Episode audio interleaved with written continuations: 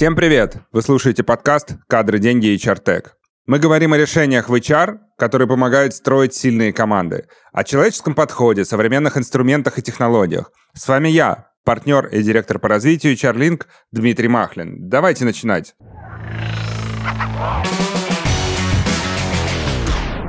Сегодня у меня в гостях Елена Мажудина, HR-директор известного российского бренда одежды 12 Stories. Елена, привет. Привет. А, давайте сначала, что такое 12 Stories? Я себе даже сделал пометки. 12 Stories — это две сестры, Марина и Ирина Голомаздины, которые сумели превратить маленький семейный бизнес в большой известный бренд, который состоит почти из 50 магазинов по всей России — и создали глобальную компанию, которая персонал, который живет совершенно в разных странах даже, да, насколько я знаю, от Европы до Пакистана, по-моему, правильно? Ну, наши сотрудники, правда, живут э, в разных странах, не только в России. И хочу сказать, что Twelve Stories — это не только две сестры, Ирина и Марина, это, конечно же, Иван Хохлов, наш э, SEO, потому что Иван полностью занимается ведением бизнеса и операционной де- деятельностью компании. Спасибо большое, да, за уточнение. Я согласен. Про Ивана я, более того, посмотрел даже его выступления, его статьи в информационном поле. Поэтому, да, согласен. Я хочу сегодня поговорить про то, как удалось сплотить команду, которая находится совершенно в разных э, странах, городах, территориях, и что такое корпоративная культура, как она в этом помогает. Поэтому поговорим сегодня об этом, и начну с того, что я действительно верю в фразу известную, которая говорит, что культура ест стратегию на завтрак. Избитая фраза, популярная, но она очень четко передает, на самом деле, а, всю суть, что если в бизнесе не думают о корпоративной культуре, то этот бизнес рано или поздно обречен, скорее всего. И в 12 Stories я знаю хорошая корпоративная культура, и это отражается на ваших магазинах. Я специально перед нашим э, подкастом заехал в магазин на Столешниковом переулке. Меня впечатлило. Меня впечатлило все. От того, как э, я, меня встретили в магазине, до того момента, как я расплатился и уехал. А, это возможно только когда хорошая культура. Вот расскажи, что значит культура для тебя и как вы достигаете такого уровня? Ну, наверное, в первую очередь, мне кажется, не бывает хорошей или плохой корпоративной культуры. Есть сильная или слабо проявленная корпоративная культура, потому что она точно есть в каждой компании. Вот. Просто уровень развития корпоративной культуры в, разных в разных компаниях, естественно, разный. Для меня, э, ну, я здесь не буду оригинальна, для меня корпоративная культура — это свод определенных норм, правил поведения сотрудников, а, а, которыми они руководствуются в своей каждодневной рабочей деятельности, в принятии решений, в выработке каких-то стратегий и так далее. Это то, что объединяет людей. И, конечно, корпоративная культура — это мощнейшее конкурентное преимущество любого работодателя, потому что можно переманить сотрудника к себе в компанию профессионального, можно украсть какую-то информацию, добыть ее. Но это все не будет работать точно так же в другой компании, потому что в другой компании другая корпоративная культура, другая атмосфера. Поэтому для меня, конечно, корпоративная культура это важный э, элемент э, развития компании и эффективности компании. Как ты считаешь, развитие, создание корпоративной культуры, сильной корпоративной культуры, как ты говоришь, это чья зона ответственности? HR или, возможно, кого-то еще? Возможно, сотрудников, либо собственников, генерального директора? Я вообще считаю, что не HR развивает корпоративную культуру. Uh-huh. HR должен помогать ее развивать. Но ключевая трансляция того, какой должна быть корпоративная культура и ключевыми ну, адептами корпоративной культуры, конечно, должны быть основатели компании, А, компании и команда топ-менеджмента. Вот, потому что это ролевая модель для сотрудников. Соответственно, все, что транслирует э, топ-менеджмент и основатели, а, оно перенимается самими сотрудниками. Если э, будет написано одно, а руководство компании будет вести себя по-другому, получится плохая история. Поэтому HR не может просто прийти и сказать, нам нужна корпоративная культура или ее усиление, давайте это делать. В первую очередь, конечно, э, сам бизнес, э, ключевые сотрудники бизнеса должны видеть в этом ценность. И скорее задача HR как раз э, показать эту ценность, если вдруг э, собственник не понимает. Но в нашем случае нам повезло, э, все наши основатели четко понимают важность корпоративной культуры, и именно поэтому очень много вещей транслируется именно от них. Спасибо. А скажи, а кому вообще в компании нужна корпоративная культура? Самой компании, ее сотрудникам? Ну, возможно, кто-то не хочет из сотрудников а, вовлекаться в эту культуру. Вот кому она нужна? Она нужна всем, потому что э, очень такая четкая корпоративная культура, она на самом деле упрощает жизнь людей. Uh-huh. Что такое корпоративная культура? Это три э, ключевых э, таких элемента. Это то, как люди взаимодействуют на эмоциональном уровне, это э, то, как люди взаимодействуют в своей ежедневной операционной деятельности, какие правила, нормы существуют, как принимаются решения, как делегируются полномочия и ответственность. И это стратегический э, э, элемент, очень большой миссия, ценность, это видение компании, идеология компании. Когда э, это все есть в компании, и люди четко понимают, что это такое и как это работает, им проще принимать решения. Э, ты уже четко понимаешь, что, не знаю, если, например, есть ценность открытость, а ты владеешь какой-то информацией, не понимаешь, ну, ну, или ты ошибся, например, да, и не понимаешь, должен ты говорить о своей ошибке или не должен, то здесь тебе эта ценность подсказывает, что в нашей компании я расскажу о своей ошибке, мы ее разберем, и это поможет всем другим сотрудникам эту ошибку не повторять. То есть не возникает вот эти вот метания, как себя вести. Люди очень четко уже на рефлексах понимают, как действовать. Поэтому, с одной стороны, э, это упрощает жизнь сотрудникам, с другой стороны, конечно, это помогает бизнесу быть более эффективным, потому что все люди действуют в едином контуре. Нету вот этого эффекта лебедь, рак и щука, когда каждый тянет одеяло на себя. Это как хорошая семья. Когда в хорошей семье установлены нормы, правила, традиции, а, люди работают в согласии. Ну, люди находятся в согласии, нету конфликтов. Тут то же самое. Угу. Спасибо. Ценности компании, про которые ты говоришь, они неизменны, они, вот мы их придумали в самом начале, и они вот в кодексе у нас прописаны. Либо они как-то трансформируются под обстоятельства. Вот расскажи немного про это. Я считаю, что ценности действительно могут меняться, но скорее они э, будут меняться с э, эволюцией компании, да, потому что у компании может сильно поменяться стратегия, ну, может поменяться существенно какой-то контекст.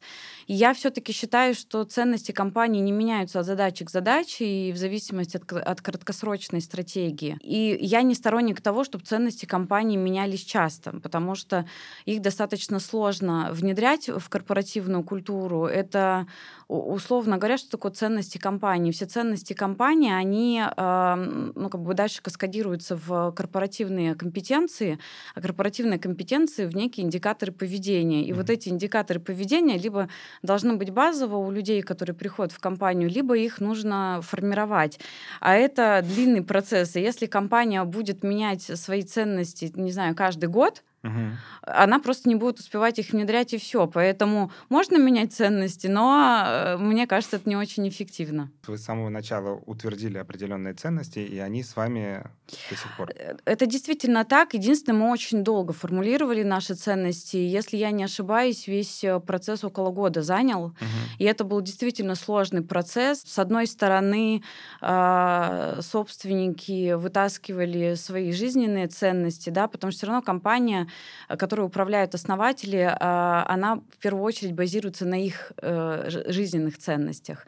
Вот. А с другой стороны, э, так как компании был уже там не один год, естественно, мы это все оббивали еще о видении ключевых сотрудников компании, насколько это им откликается или все-таки противоречит, чтобы выбрать те самые формулировки, которые все будут понимать одинаково. Здесь еще может быть какая история? Ту же ценность открытость в разных компаниях могут понимать совершенно по-разному. Конечно.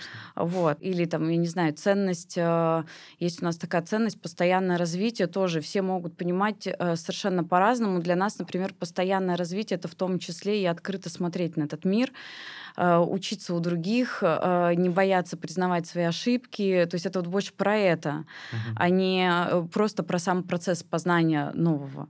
Вот. Поэтому ценности должны формулироваться, на мой взгляд, э, так очень комплексно. Угу. А расскажи вот чуть-чуть подробнее, как это происходило. Вот как вы вообще внедряли и даже создавали вот эти ценности, культуру. То есть вы собрались, э, проголосовали там за что-то и выбрали эти ценности и начали их внедрять, или как это выглядело? На самом деле я считаю, что вообще процесс внедрения ценностей, он такой перманентный процесс, uh-huh. и, на мой взгляд, ни, никогда э, не нужно останавливаться. То есть э, не должно быть такого, что ну все, мы все внедрили, э, больше мы этим заниматься не будем. Пойдемте При... отдыхать. Да, приходят новые люди в компанию. Мы понимаем, что что-то забывается и старыми сотрудниками.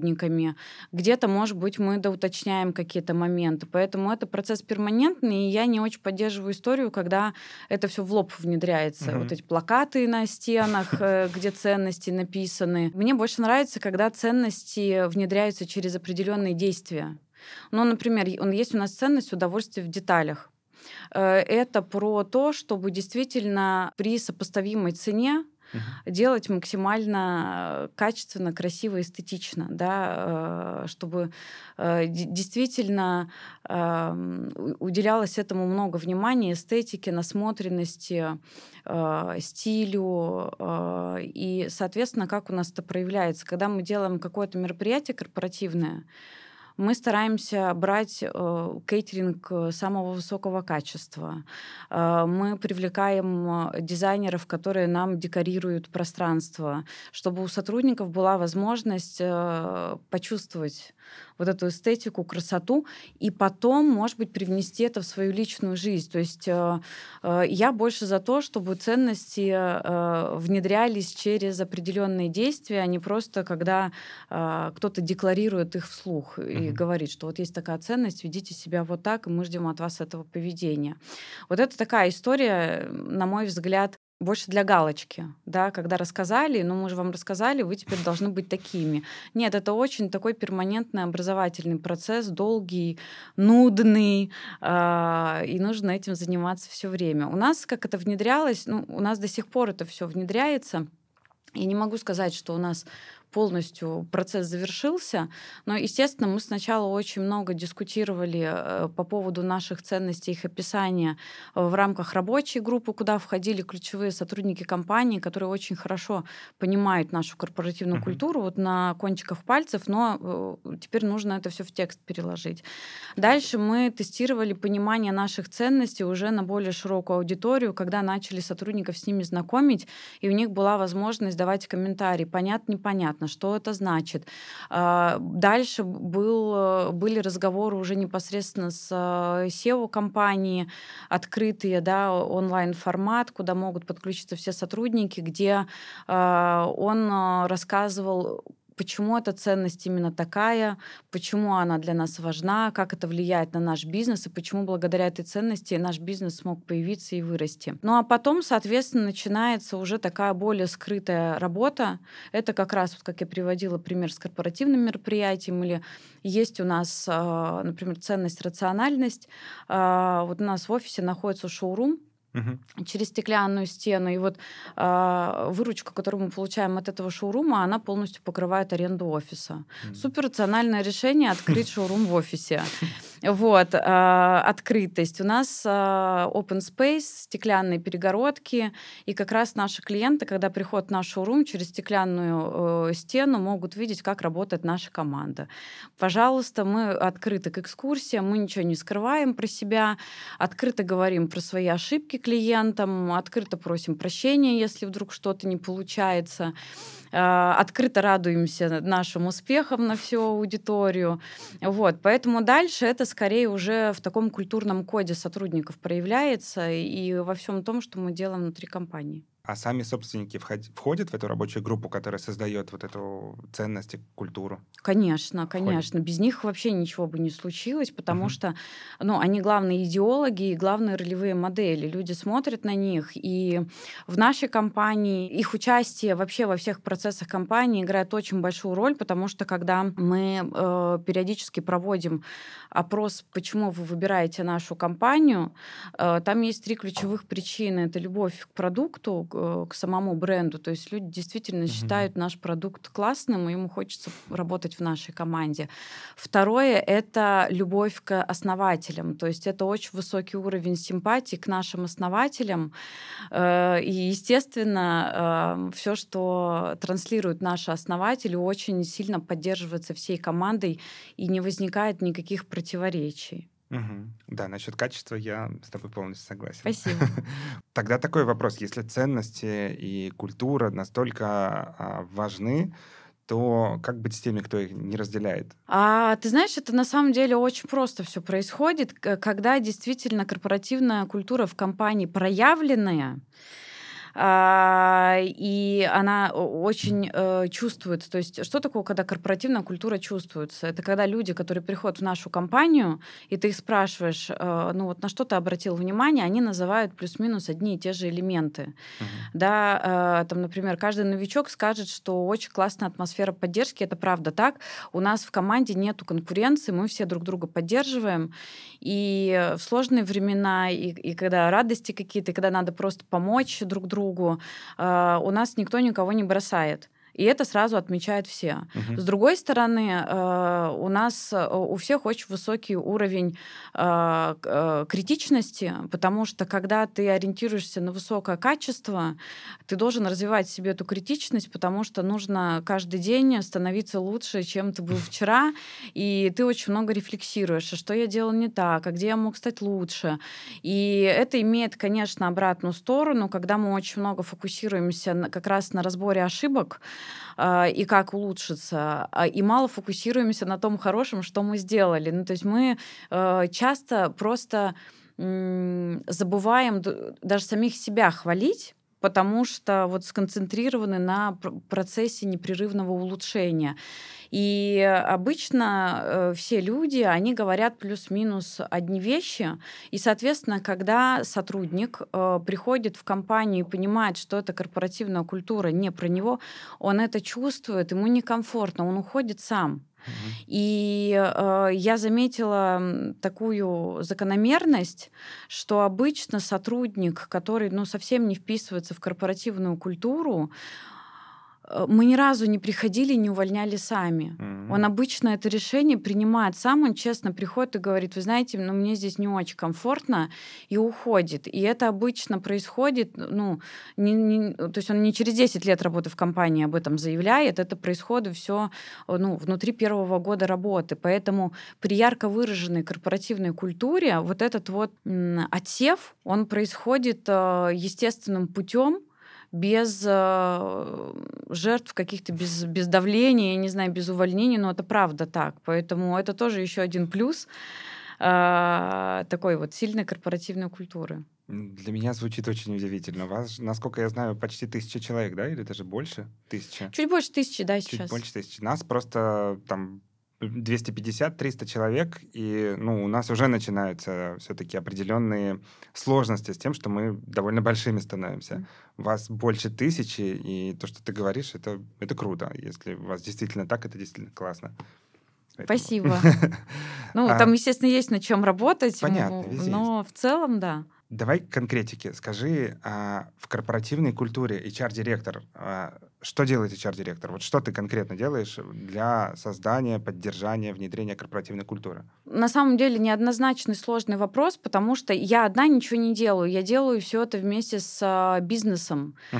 Вот. Понятно, что есть зона ответственности у, у каждого, но нету такого, что я что-то придумала и пришла и сказала, мы теперь будем делать это. Это все обсуждается с командой топ-менеджмента, с ключевыми сотрудниками компании. Моя задача скорее внедрять инструменты, определенные определенные, да, uh-huh. то есть вот мы договорились, что нам для там, для развития корпоративной культуры нужно то-то, то-то.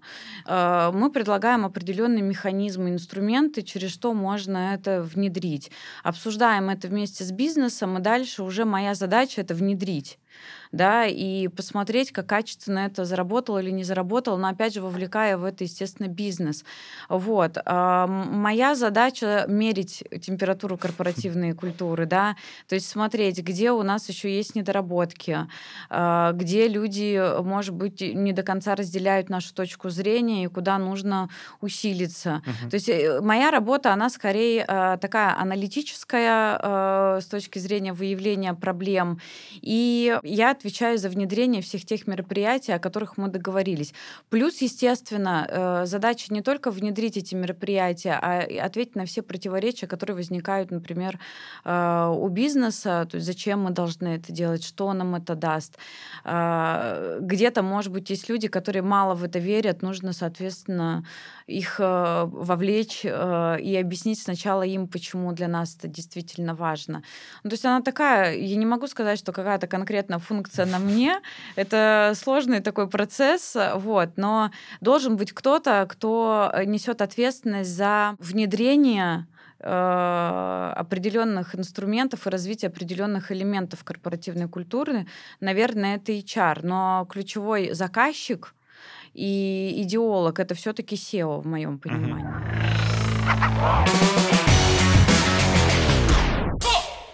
Ты говоришь про э, аналитику, а есть ли какие-то конкретные метрики, которые ты меришь корпоративную культуру, ценности? А, на что мы обращаем внимание? То есть, что говорит нам о том, что наша корпоративная культура действительно работает, так скажем. Это, естественно, уровень вовлеченности сотрудников. То есть обычно, если людям комфортно, если они в синергии с тем, что происходит в компании, они очень вовлечены. Это уровень лояльности сотрудников и уровень ENPS, Плюс, естественно, мы смотрим на а, отток сотрудников, да, на стабильность нашей команды.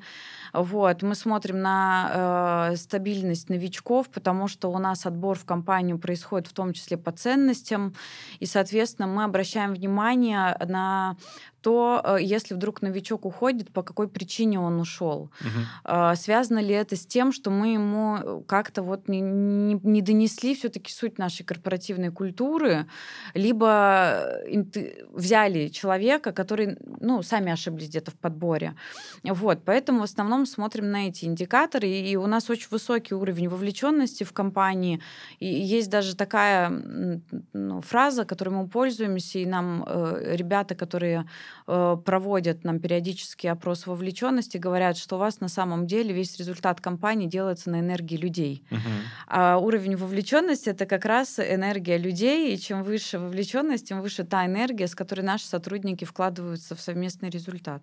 Угу. По поводу энергии я согласен, да. Я во всех интервью тоже говорю, что Charlink такой успешный именно за счет э, энергии, которая сконцентрирована внутри компании, с которой идут на рынок менеджеры, внедренцы и все остальные продвигать наш продукт. Поэтому да, я согласен. Я, э, когда готовился к интервью, я э, обратил внимание, что философия 12 Stories — в определенных этических нормах. А, можешь рассказать немножечко про эти нормы, что это такое, как они звучат? Ну, я, наверное, сейчас прям дословно их не процитирую. Наверное, речь идет про наш of Conduct, да, это документ, да. который мы создали для того, чтобы э, не только наши сотрудники понимали, в каком контексте мы хотим строить наш бизнес, но и знакомим с этим документом наших партнеров, э, чтобы они тоже понимали, э, что мы ожидаем от них вот, и что они могут получить от нас. А, значит, соответственно, это ну, такие общие, широко известные принципы, которые являются неотъемлемой частью устойчивого развития. Это а, diversity, то есть равенство всех, это уважение к личности, в целом уважение э, к человеку и к труду человека. И для нас это действительно важно, но здесь я могу сказать, что э, ну, не было такого, что мы в какой-то момент это приняли и э, начали развивать. Изначально компания была построена на этих принципах, то есть у нас из-за того, что мы очень открыты и с большим уважением относимся к людям с разными точками зрения, у нас изначально в корпоративной культуре и в команде есть большое уважение друг к другу, вне зависимости от национальности, пола, возраста, а, там, вероисповедания. Э, и поэтому для нас в какой-то момент это стало очень органичным прописать это в нашем code of conduct. Вот. В компании а, около 90% женщин, 10% мужчин. Соответственно, у нас нету каких-то проблем. То есть это изначально такой очень женский бизнес, потому что fashion, угу. и у нас нету таких, не было изначально каких-то проблем э, с тем, что мы ущемляли чьи-то права. Вот, поэтому это показалось очень органичной историей для нас. И вот каждый раз спрашивают, как вы это внедряете в компании. Но ну, мы не внедряем это в компании, потому что это изначально есть в нашей корпоративной культуре. Нам это нравится, мы с этим органично живем. У нас, правда, нет никаких предвзятостей ни к возрасту, ни к полу, ни э, к тому, какой образ жизни человек ведет. Угу. Вот.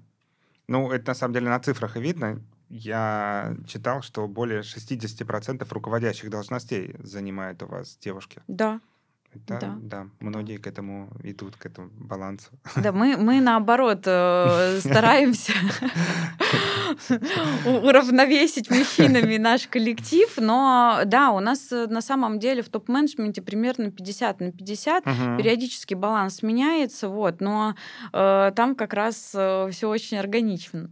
А насколько я слышал, у вас а, отдельная команда даже есть, которая занимается устойчивым развитием, да? Да, все верно. Что они делают? Вот как выглядит их день?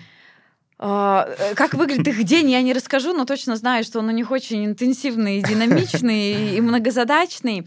А, у нас основной вектор э, нашего устойчивого развития больше, конечно, э, сопряжен с основным видом деятельности, это с производством нашего продукта, потому что мы знаем, что вообще легкая промышленность это самый грязный вид деятельности, и там очень много различного рода неэтичных историй, там детский труд, там рабский какой-то труд, э, невыплата денег. Поэтому мы в свое время, когда начали э, идти в сторону устойчивого развития, действительно делали очень такой серьезный research наших партнеров.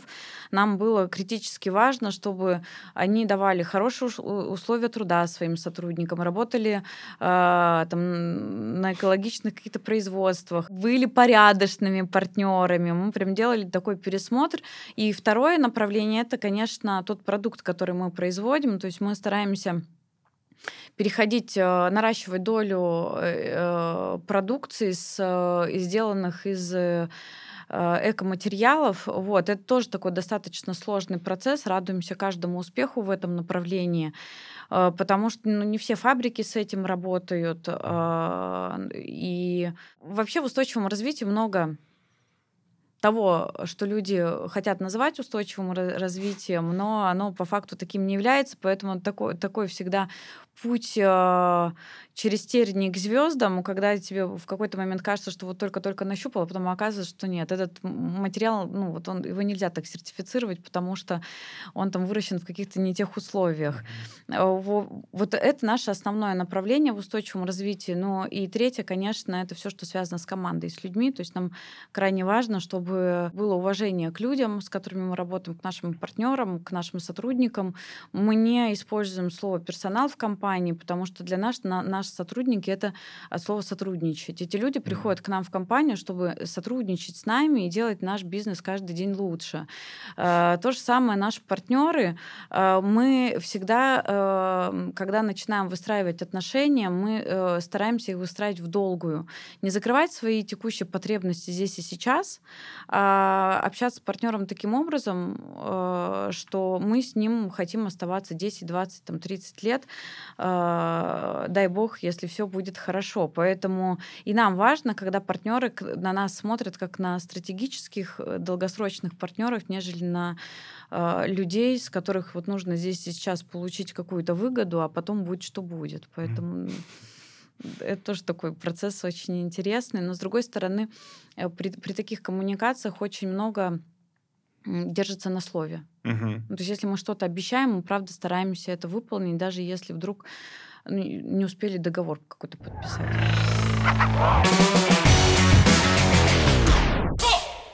А, я вижу, что вы действительно очень любите своих сотрудников и много, очень много для них делаете. Корпоративы это вообще отдельного вопроса заслуживает. А нету ли опасения, что сотрудники подсаживаются на это, и вместо того, чтобы работать, приносить пользу компании, а они начинают вот только пользоваться вот этими фишками, которые вы им даете? А, опасения есть тогда, когда э, нету цели корпоратива. Мы четко понимаем, зачем мы проводим наши корпоративы. Uh-huh. Естественно, у нас не э, рай, с точки зрения рабо- работы, да, у нас есть очень сильные стороны, которые действительно сплочают и удерживают сотрудников компании, а есть э, те моменты, э, которые вот тяжело даются, да, с учетом того, что вся э, работа строится, ну вообще весь результат бизнеса строится на энергии людей, естественно, мы склонны к выгоранию, то есть у нас есть такая проблема в компании, э, люди амбициозные, э, люди люди драйвовые, люди, действительно желающие достигать все больше и больше результат. И мы сами на себя часто взваливаем сильно больше задач, чем в какой-то момент способны нести. И поэтому мы, как команда, действительно склонны к выгоранию. Мы понимаем эту нашу проблему, э, значит, и э, понимаем, что как раз вот эти корпоративы, они помогают команде выдохнуть. Например, у нас есть квартальные вечеринки. Раз в квартал э, в офисе проводим квартальную вечеринку, э, отмечаем успехи прошедшего квартала и просто выдыхаем. То есть приходят люди э, просто выдохнуть. Вот. И э, они еще приходят друг друга поддержать. У них есть прям потребность э, видеться друг с другом, повзаимодействовать, узнать, у кого как, э, не знаю, прошел этот квартал. И мы получаем очень много позитивных отзывов по вот этим вот вечеринкам, потому что люди говорят прям спасибо, что мы так отдохнули, выпустили весь этот пар, усталость как в песне оттанцевать всю свою боль, да. Но и это очень сильно сплочает. То есть люди потом после этих э, вечеринок действительно выходят таким пере, с перезагрузкой определенной. Это вот цель, например, наших квартальных вечеринок. Угу. Сплотить людей, дать возможность им выдохнуть. А если говорить про какие-то другие форматы корпоративных мероприятий, мы всегда очень четко пишем ТЗ под мероприятие.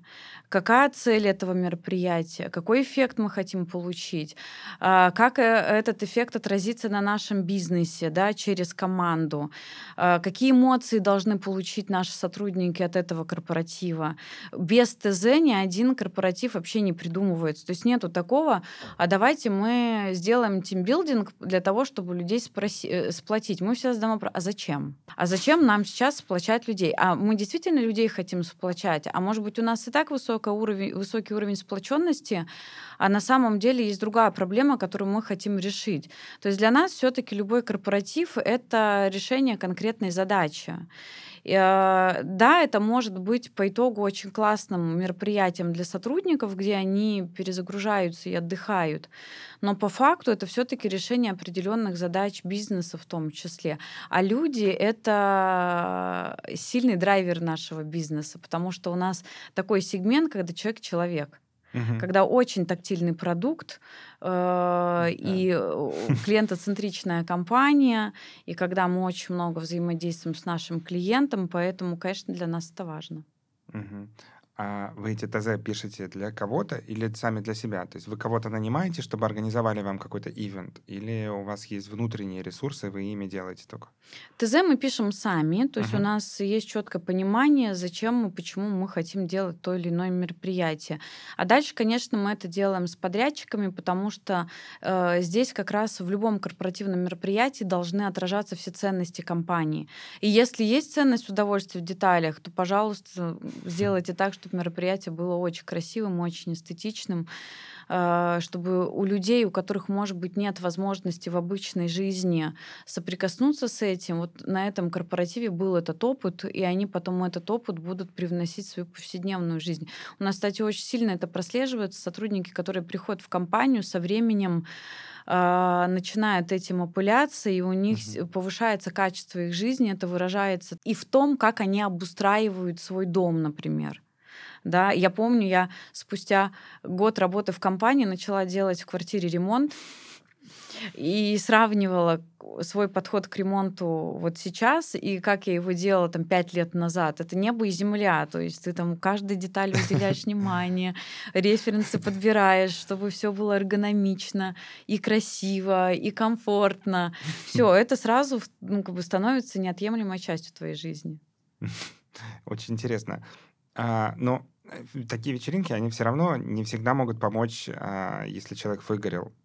Вот что, а что вы делаете, если вот ну, человек действительно выгорел? А, что говорит ваш э, кодекс про то, как поступить с человеком, как ему помочь, либо, возможно, там, отпустить, я не знаю. Тема выгорания, она на самом деле достаточно сложная. Я с тобой согласна, что мероприятия вообще эту проблему не лечат. Э, там э, нужно разрабатывать комплексные программы вообще по управлению энергией лидеров, энергией людей там, в компании. То есть это очень сложная и объемная задача. У нас сейчас скорее это решается э, через индивидуальный подход. То есть пока размеры компании позволяют э, видеть людей, у угу. которых э, случается выгорание, и э, индивидуально их консультировать и предлагать им какой-то набор инструментов, которые действительно помогают. Бывают случаи, когда кого-то отпускаем в отпуск. Э, бывают случаи, когда даем в помощь еще какого-то сотрудника, если ну, на человеке очень много задач. Угу. Бывает, э, чаще всего на самом деле вопрос выгорания, э, ну, вот, когда человек не совсем выгорел, а когда он начинает понимать, что вот ему тяжело становится, чаще всего э, эти проблемы закрываются просто тем, что ты находишься с ним в диалоге. То есть человеку нужно, чтобы кто-то просто послушал его, понял, что у него есть эти проблемы, поддержал, э, и становится сильно легче. То есть пока мы работаем вот через индивидуальный такой подход, через какой-то набор корпоративных мероприятий, которые тоже частично снимают эту проблему, через э, создание комфорта в офисе, потому что у нас в офисе, например, по понедельникам фрукты, по пятницам сладости, по пятницам, и вообще сейчас мы разрешили каждый день приводить собак в офис. Угу, это, это очень э, разряжает, и я обожаю эти дни, когда кто-то приводит собак в офис, потому что на... удивительно, но наличие животного в офисе, оно очень сильно расслабляет, и, и ты чувствуешь, как стресс снимается. Это возможность э, напрямую контактировать друг с другом, обращаться к любому сотруднику за поддержкой. У нас не стыдно говорить о своих проблемах. Если у тебя проблема, даже если ты HR-директор, ты можешь прийти своей команде сказать, ребят, я так устала, э, вот три дня просто не спрашивайте меня ни о чем, я все равно вам ничего хорошего не выдам. И все с пониманием к этому относятся. Поэтому мне кажется, что возможно возможность вообще озвучивать, что тебе тяжело, она действительно очень важная в компании. Вот. А так, конечно, если сейчас меня слушают эксперты по работе с выгоранием, они скажут, что э, надо прямо строить системную работу с этим, я согласна.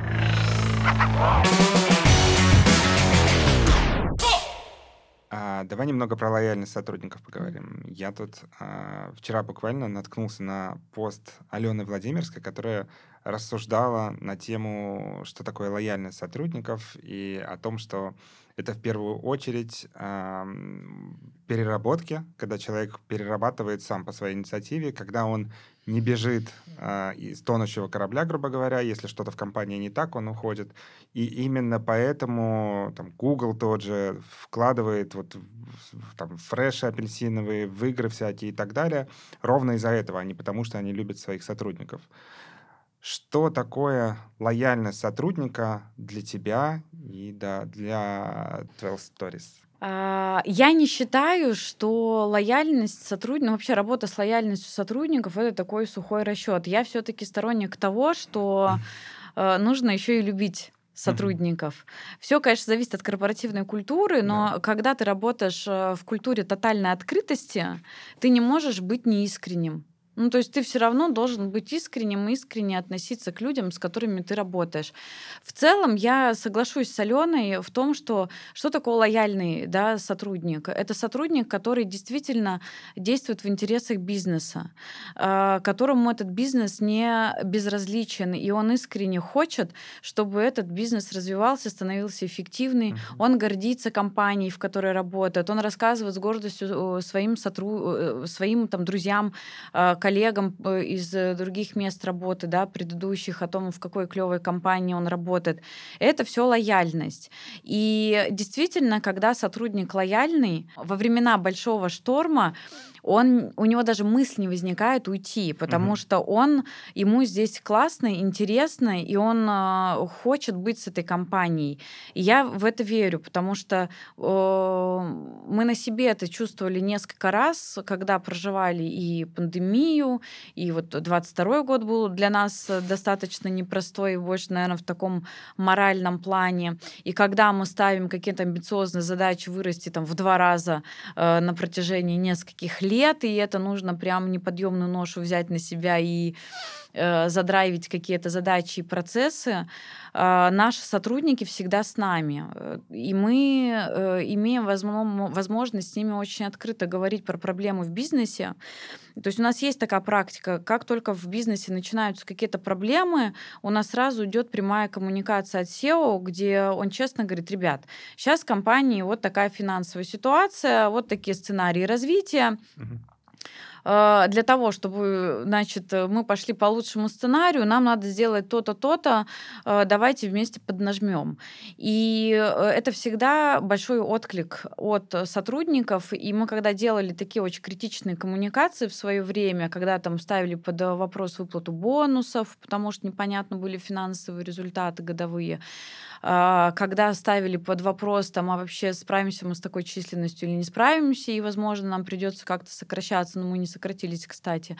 Вот. А, вся команда, а, мы это видели в комментариях, они, э, наши люди прям писали, мы с вами, держитесь, вместе мы прорвемся, uh, 12 Stories лучшие, давайте поддержим компанию. То есть мы это реально чувствуем.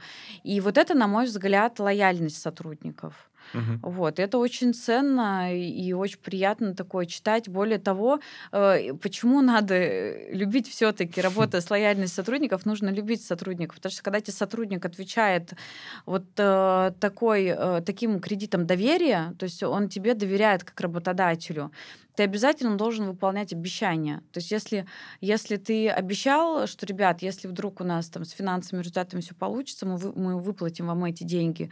Отсрочно, но выплатим. Надо выплачивать, и мы выплачиваем. Uh-huh. А, вот, поэтому здесь очень важно, чтобы это была не односторонняя игра, там, на мани...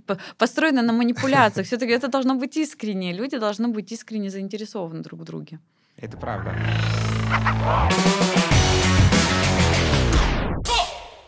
Мы много поговорили про да. то, как вы, а, как вы любите своих сотрудников, но я не поверю, что среди тысячи человек не бывает каких-нибудь а, конфликтов, косяков, опозданий, фрода даже. Тысяча человек точно что-то есть. А как вы работаете с этим? Как вы прививаете то, чтобы люди приходили вовремя к открытию магазина, например? Как вы прививаете то, чтобы не было фрода никакого? Вот какие карательные методы используете? Вот что-то такое горяченькое. Горяченькое. Вообще, э, я не считаю, что нужно мыслить с позиции карательных методов. Угу. Ну, то есть в моем понимании любой карательный метод, он является толчком для а, придумывания, как этот карательный метод можно обойти. Ну, э, то есть на, на, на любое ограничение находится дырка, в которую можно пролезть. Мы здесь скорее работаем над тем, чтобы доносить до наших сотрудников, почему для нас это важно. Конечно, ну, вот если совсем про карательные меры говорить, э, если мы заявляем о том, что, ребят, в нашей компании не воруют, если кто-то будет пойман на воровстве, извините, ну, мы с такими людьми работаем. Тут, естественно, есть определенные последствия, и мы здесь стараемся свое слово держать. Но у нас э, нету системы наказаний. Никакой. Э, нету у нас в компании нету штрафов. У нас в компании есть диалог. То есть если сотрудник, если, например, э, прописано последствия при нарушении определенной э, там, нормы или правила какого-то, угу. но мы просто все про это знают, и мы это применяем. Но это все, что в рамках а, общепринятых каких-то историй. Ну вот если нельзя курить на складе, ты покуришь на складе, конечно, извини, но э, там э, до свидания, да, потому что это опасно для твоих коллег в том числе. Но если сотрудник нарушил какую-нибудь э, там норму поведения просто, да, там э, даже не знаю, в голову не, не приходит, что может сказать, то мы просто идем и разговариваем и выясняем, почему ты нарушил. А, не знаю, вот у нас, например, можно пользоваться лимитом определенная сумма на покупку какого-нибудь обучения да, на внешних угу. курсах. Ну, допустим, сотрудник превысил эту сумму, там, не 20 тысяч потратил, 30 тысяч потратил. Мы это узнаем. Дальше идет диалог. Почему ты это сделал? А видел ли ты это правило? А, а если ты это правило не видел, сядь, пожалуйста, почитай это правило. Угу. Ну, в следующий раз, если ты нарушишь, мы там тогда, сори, будем, наверное, удерживать у тебя из заработной платы вот этот вот твой свой перелимит, или сейчас удержим, на будущее просто зная это правило. Но если человек уже там системно как-то нарушает, мы уже ставим под вопрос э, вообще желание э, соответствовать корпоративной культуре и просто в диалоге садимся и, и разговариваем. А, ну, зачем ты тогда здесь работаешь, если ты не готов жить, как все в нашей компании живут? Ты же не уникальный сотрудник. Я, все остальные соблюдают эти правила и нормы, а ты не хочешь. Но это несправедливо по отношению к команде. Давай мы с тобой будем принимать решения. То есть это все равно равно идет через диалог. Вот, потому что только через диалог можно э, сотрудника корректировать. Ну, в случае, конечно, с воровством, наверное, здесь чем радикальнее и оперативнее будет решение, тем это будет нагляднее для mm-hmm. всех остальных. Во, во всем другом, естественно, нужен какой-то э, такой разумный человеческий подход. Это правда, но смотри, а лицо компании, любой компании практически, это продавцы, которые mm-hmm. общаются а, с конечными клиентами. Если а, продавец нахамит кому-то, ну, бывает, встал не с той ноги, mm-hmm. пришел там в магазин, все у него пошло не так, и какой-то покупатель не такой, и он ему нахамит. Вот что с ним будет, с, с продавцом?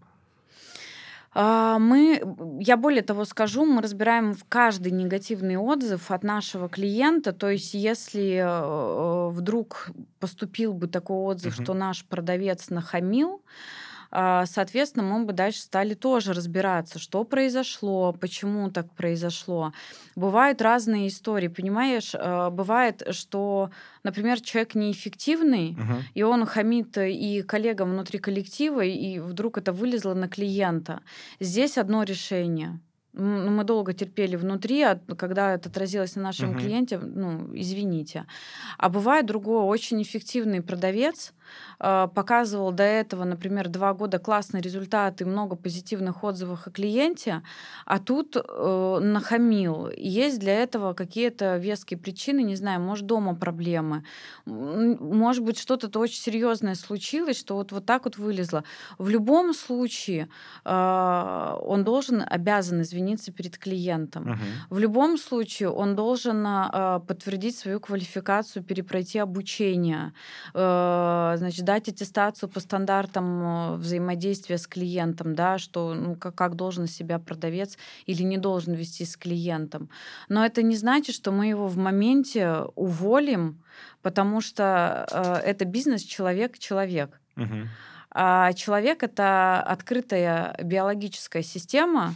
Э, все то негативное, что входит в человека, из него обязательно выйдет.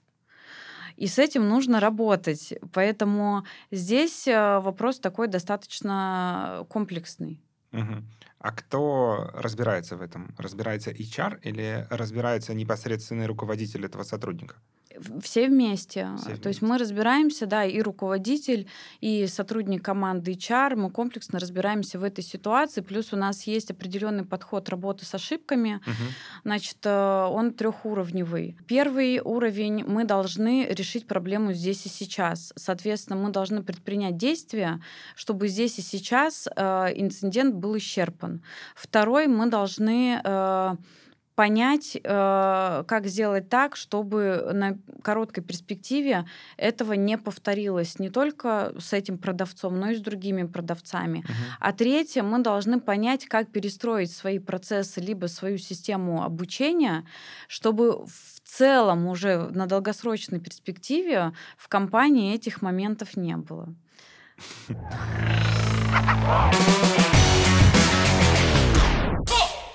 Из интервью с а, Иваном Хохловым я узнал, что управление компанией у вас а, там, на высоком уровне, и это один из важнейших пунктов вообще вашей стратегии. Вы используете современные какие-то технологии а, или методологии там, в виде канбан-досок или что-то еще такое. Вот расскажи, какие методологии, технологии вы используете, как это вообще выглядит? О, мы экспериментаторы. Э, Значит, мы любим в нашей компании экспериментировать, и я на самом деле не могу сказать, что мы какие-то новаторы в этом во всем. Скорее, мы изучаем лучшие практики на рынке, общаемся с большим количеством коллег по бизнесу, причем из разных направлений бизнеса, узнаем, что у них применяется в компании. Э, Если это находит отклик, начинаем это внедрять. Поэтому за последние несколько лет мы перепробовали очень много. И канбаны, и там а, обычные там туду листы какие-то. И вот последние три года мы очень активно внедряем систему OKR. Я могу сказать, что сейчас у нас эта система действительно на хорошем уровне развита. С болью и кровью внедряли это все Мгм. очень так э, перманентно э, навязчиво, но наконец-то вот в этом году, точнее вот с 22 года и в 23 году эта система начала работать как система очень четко, и сейчас для нас это основная система управления компанией, то есть управление вот по э, ключевым целям каким-то. Э, параллельно у нас идет э, большая работа по значит, э, есть, есть такая э, значит, модель управления по Bio Taylor. Это делают э, ребята, работавшие раньше во Вкусвилл, и вот они создали такую консалтинговую компанию. Это модель управления, при которой компания переходит в категорию клиентоцентричной. То есть, когда весь бизнес строится вокруг ожиданий клиента и удовлетворения потребностей клиента, внутреннего и внешнего. Соответственно, при такой, например, системе управления э, команды в компании делятся на несколько типов. Команды, которые создают прямую ценность для клиента. Например, Мгм. в нашем случае это команда продукта, потому что они производят продукт, который дальше будет любить наш клиент или не будет любить, да. А, например, э, дальше идут команды поддержки, которые вот об- обеспечивают поддержку командам, создателям ценности, дают Мгм. им ресурсы для того, чтобы а, они могли работать эффективно, там устраивают э, для них процессы. И команды сервисные, которые а, предоставляют сервис а, всем остальным командам в компании. В нашей компании это HR, это юристы, это финансисты, м, это IT. То есть мы сервисные компании. Соответственно, мы четко понимаем, что наш ключевой заказчик это любое другое подразделение бизнеса. И в данном случае мы будем отталкиваться от их потребностей, а не от своих приоритетов. То есть мы не можем, э, например, если ко мне приходит э, представитель команды создателей ценности продукта, я ему не могу сказать, подожди, я сначала сделаю свои задачки, потом к тебе приду. Я отложу все, и буду помогать э, им, потому что я понимаю, что сейчас я помогу им, а дальше они создадут для наших клиентов э, классный продукт. И это очень хорошо помогает э, выстраивать кроссфункциональные, кросскомандные коммуникации, потому что э, уходит э, вот эта потребность тянуть одеяло друг на друга. Ты угу. четко понимаешь, какая твоя роль в этой компании и на кого ты работаешь. Все очень просто. А нету ли обратного эффекта, что какие-то сотрудники свысока смотрят на других сотрудников?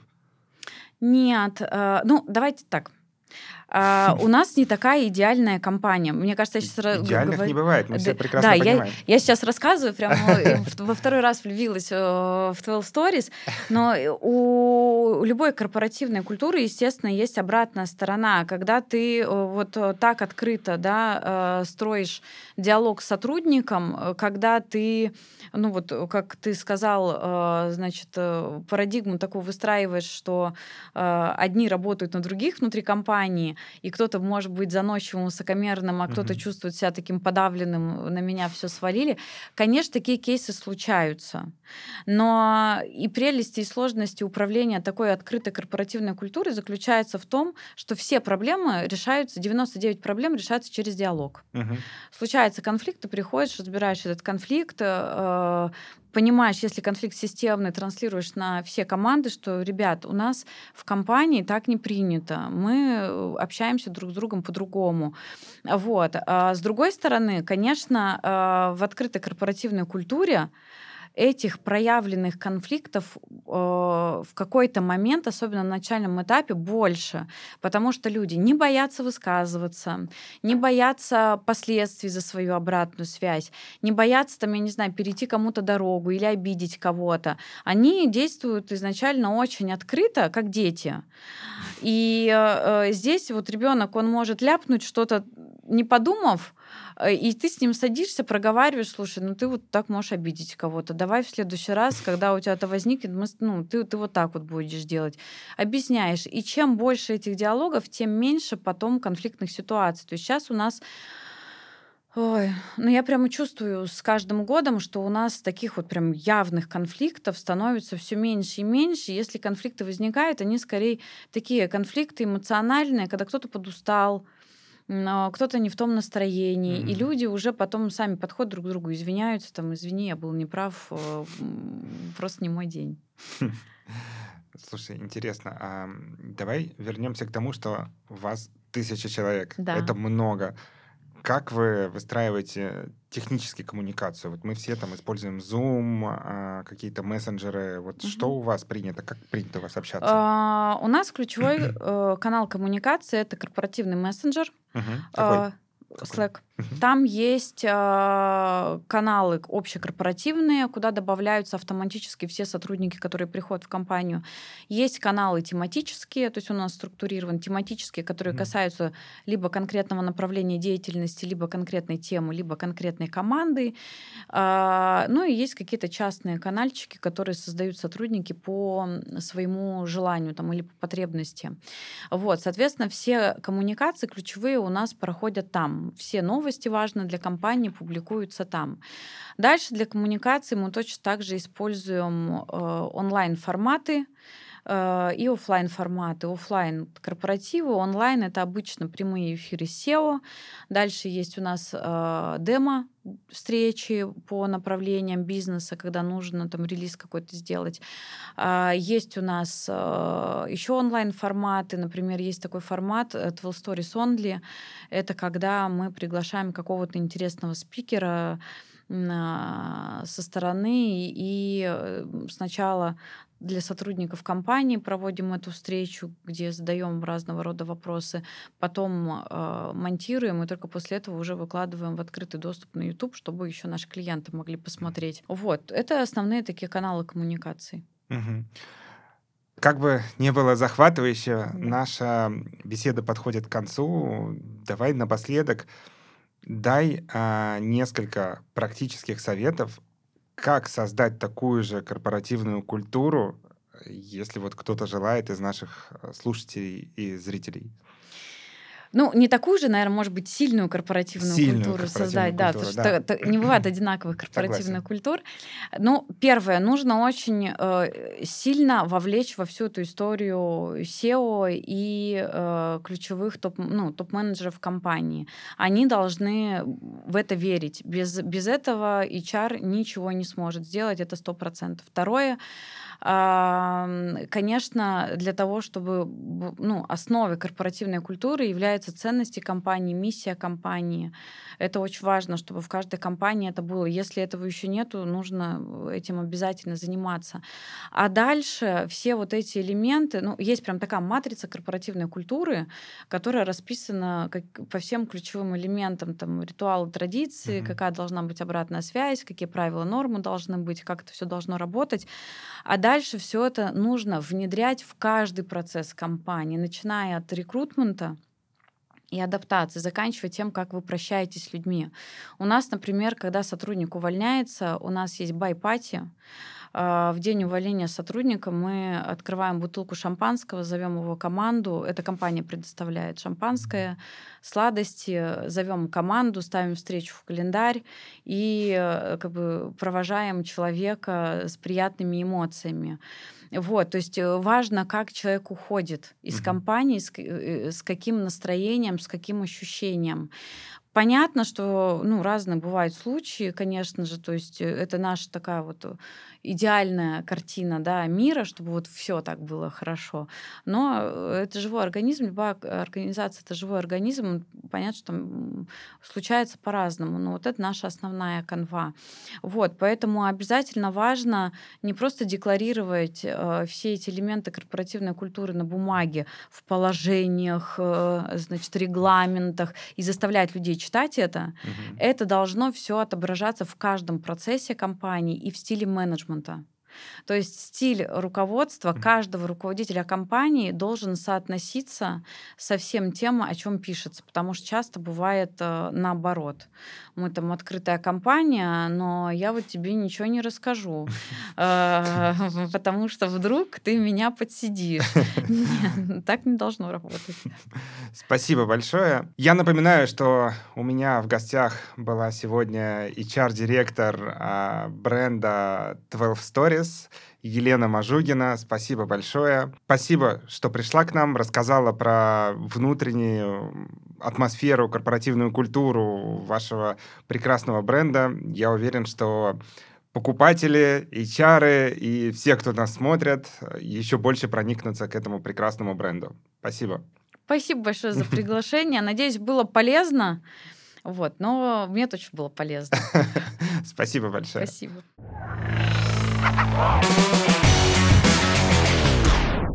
Это был подкаст «Кадры, деньги и чартек». Обязательно подпишитесь на нас на любимой платформе, чтобы не пропустить новый выпуск. До встречи!